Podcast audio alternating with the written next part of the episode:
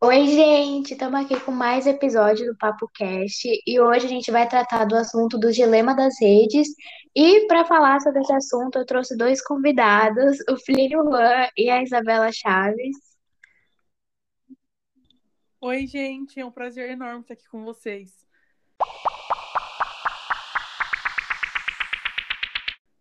O que nos influenciou a estar aqui discutindo sobre esse tema foi o documentário da Netflix, O Dilema das Redes, e através disso a gente vai discutir um pouco sobre esse assunto. Bom, hoje a gente vai falar um pouco como as redes sociais impactaram o mundo em geral e como afetam cada pessoa, inclusive nós mesmos. E também vamos trazer algumas curiosidades e falar um pouco de como o algoritmo funciona. Sim, eu acho que para começar, a gente pode falar como a pandemia, que começou em 2020, impactou muitas pessoas nos hábitos di- digitais. É, eu acho que o consumo de informações nos mais variados formatos é, cresceu muito e essa mudança continuou no ano de 2021. E como sabemos, muitas pessoas acabaram adaptando seus comércios para o e-commerce e muitos artistas e pessoas do ramo viram as redes sociais como a única escapatória para os seus trabalhos. Sim, verdade. Também temos que lembrar que o e-commerce de venda que ficou muito conhecido nos últimos tempos, principalmente pela pandemia, né? Que as pessoas não estão podendo sair, então tudo acaba se resolvendo pelo online mesmo. E segundo a Associação Brasileira de Comércio Eletrônico, o e-commerce em 2020 gerou cerca de 106 bilhões de reais apenas no Brasil, que a ponto de comparação é equivalente ao PIB anual do nosso vizinho Suriname. Realmente é muito dinheiro advindo de um ponto de venda que surgiu há tão pouco tempo. É realmente impressionante. E vale ressaltar que a ponto mundial, o e-commerce em 2020 girou cerca de 2,3 trilhões de dólares. Isso é cerca de 11 trilhões de reais. E o que é maior que o PIB da Itália no mesmo ano. E a ponto de ressalva, as redes sociais não são as responsáveis pela finalização das compras no e-commerce. É apenas uma espécie de vitrine. A receita de redes como Facebook e Instagram são advindas de publicidades. Eu acho que já que a gente entrou nesse ponto, às vezes eu realmente tenho a impressão que eu sou apenas um produto no meio das redes sociais. Tipo, são publicidades aparecendo o tempo todo e sempre são coisas que me interessam muito ou que eu tenho pesquisado ultimamente. É, eu me sinto realmente muito insegura em um lugar onde contém informações tão precisas sobre mim e às vezes até coisas da rede social sabem mais de mim do que eu mesma. Sim, velho. Eu também tenho essa mesma percepção atualmente. É, para mim, tudo isso torna a rede um lugar extremamente tóxico e desconfortável. E coincidentemente, esses dias eu estava lendo um jornal lá e tal, é, que estava explicando um pouco sobre a dinâmica das redes, essa coisa de algoritmo, e segundo um vídeo que o próprio CEO do Instagram publicou. No vídeo, ele falava que os posts aparecem de acordo com uma previsão que a plataforma faz do que é mais provável que você tenha interesse de ver baseando-se em cinco critérios princi- principais. Na ordem é tempo gasto vendo a postagem, clicar em curtir, comentar e ir até o post que você postou. De acordo com cada um desses elementos, o Instagram gera uma pontuação criando um ranking com os posts que estão disponíveis e você ainda não viu. E no explorar a lógica é diferente. Eles cruzam os conteúdos de quem curte os mesmos conteúdos que você. E como podemos ver, o receio e a insegurança vinda das redes não são apenas achismo. É, até porque a intenção do Instagram é exatamente ficarmos a maior quantidade de tempo possível na rede, simplesmente ignorando os fatores é, psicológicos e emocionais. Pesquisas sobre a influência da mídia na saúde mental revelaram que os efeitos do consumo de internet podem ser prejudiciais à estabilidade emocional e, nos casos mais extremos, gerar práticas danosas à integridade da vida. É, uma pesquisa feita na plataforma Cielo, USP, revelou que os efeitos do consumo descontrolado de redes sociais não se limitam somente ao gasto de um tempo que poderia ser dedicado a outras tarefas. É muito mais do que isso. Se não for tratada, a adição à internet resulta em prejuízos emocionais significativos. Somado a tudo isso, a intrínseca relação entre redes sociais e saúde mental pode aumentar a vulnerabilidade a problemas como ansiedade, impulsividade, transtorno de humor e depressão. É, eu acho que apesar de a gente ter falado mais no Instagram, a gente não pode deixar de fora as outras redes sociais. É, algumas plataformas como o TikTok teve um crescimento enorme de público no último ano, e a sua forma de indicar vídeos são bem parecidas com a do Instagram e também com a do Facebook e do Twitter, que coincidentemente são operadas pela mesma pessoa, que é o Mark Zuckerberg, uma das cinco pessoas mais ricas do mundo atualmente. É, e a ponto de curiosidade, o número mais recente que indica que os brasileiros passam em média 3 horas e 31 minutos por dia conectados às redes sociais. E a tendência é que esse valor só aumente.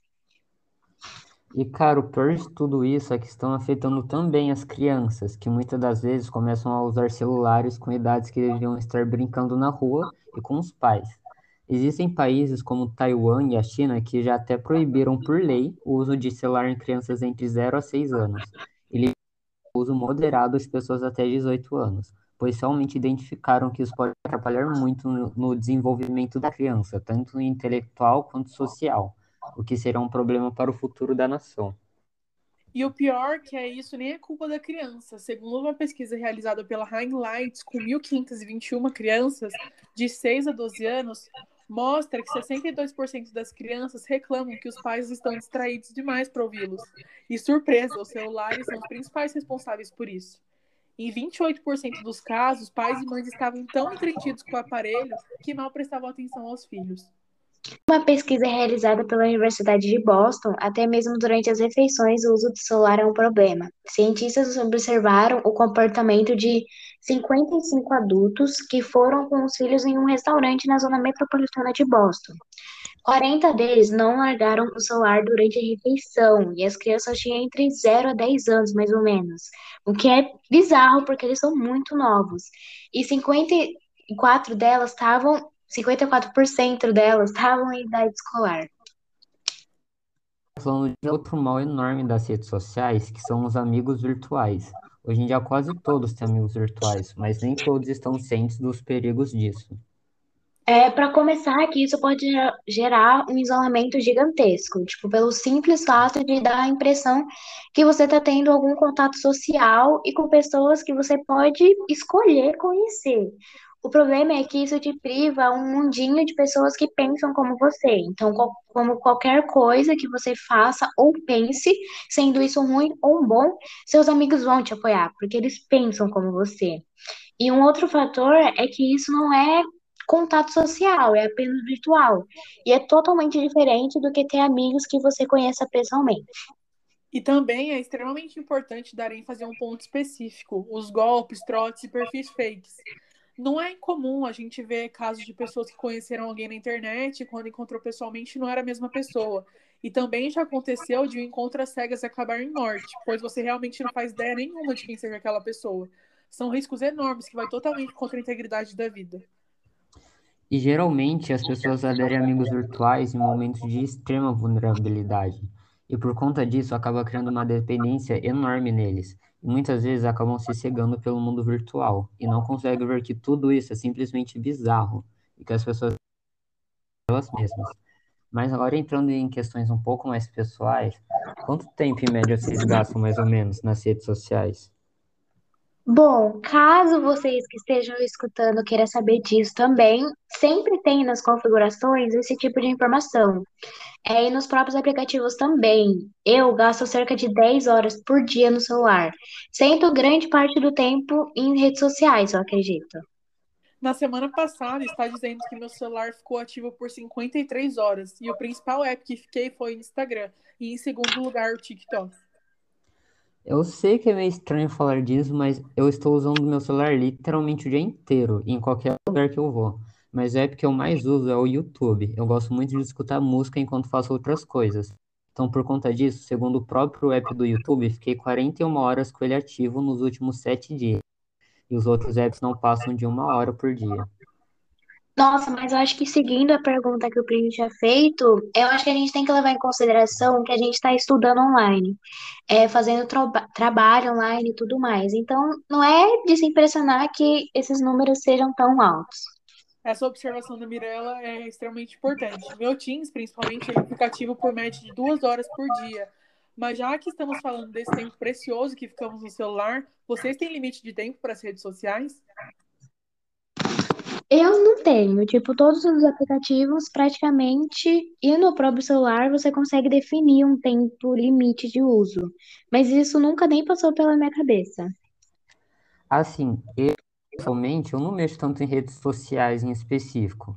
Então, eu nem tenho muito essa coisa de limite, mas eu estou sempre dando aquela verificada no, no Insta, que tem uma opção de você ver as horas que você está passando lá. Eu sempre gosto de ver essa opção, se eu estou precisando muito tempo ou não, porque é bom para a gente se controlar mesmo, para ter uma noção de, do que a gente está fazendo lá. Nossa, então, eu também sou assim. É, eu até uso bastante, mas essa função do Insta até que me ajuda bastante. Até para eu meio que dar uma conta de que estou passando muito tempo lá.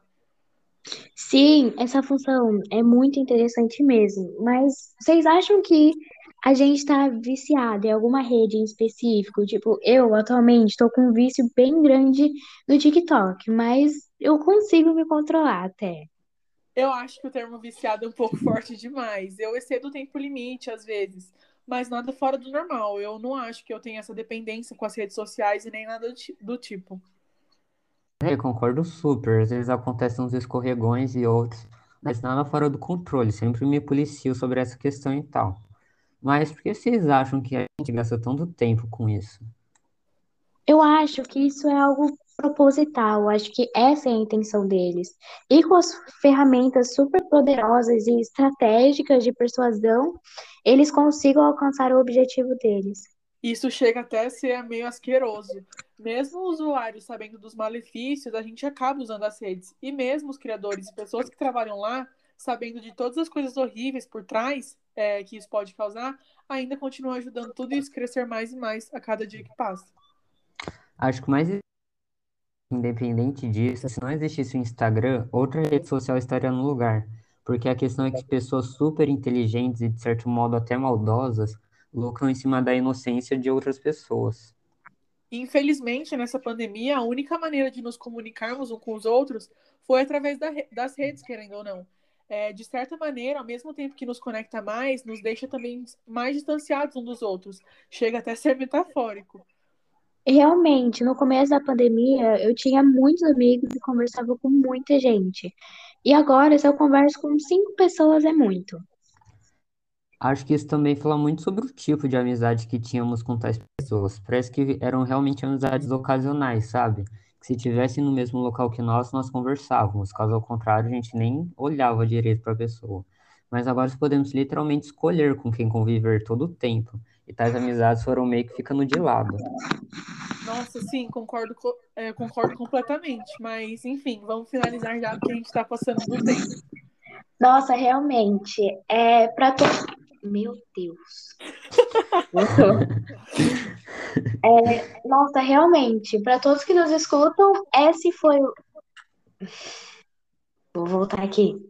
Nossa, realmente, para todos que nos escutam, essa foi a conversa de hoje e espero que esse podcast faça refletir um pouco mais sobre a sua vida online e, deseja... e desejamos um ótimo final de semana a todos. Até o próximo episódio. Tchau. Tchau.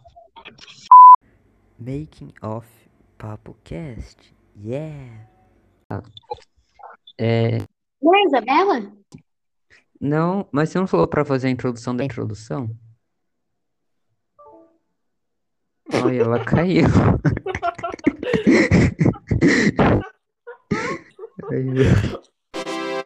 é, a gente vai fazer um podcast. Oh, meu Deus. Ah, não. Você.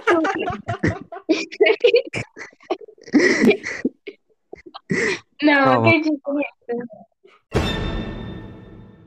E com. Ai, não, falei cocô. Calma. Nossa. É, para começar.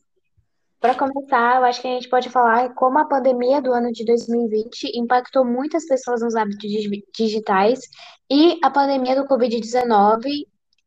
Quan- nos- Nossa, nem faz sentido. Para começar.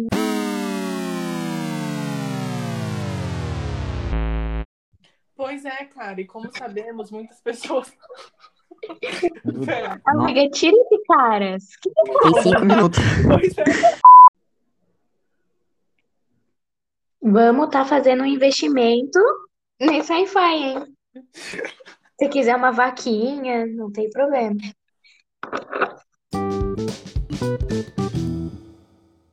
Pô, Tem alguém com alguma coisa de fundo? Tipo, É, velho, parece que tá dando eco. Então, velho, parece que eu tô falando e tem outra, outra pessoa falando igual. Exato. Você tá com fone? Não. Ué.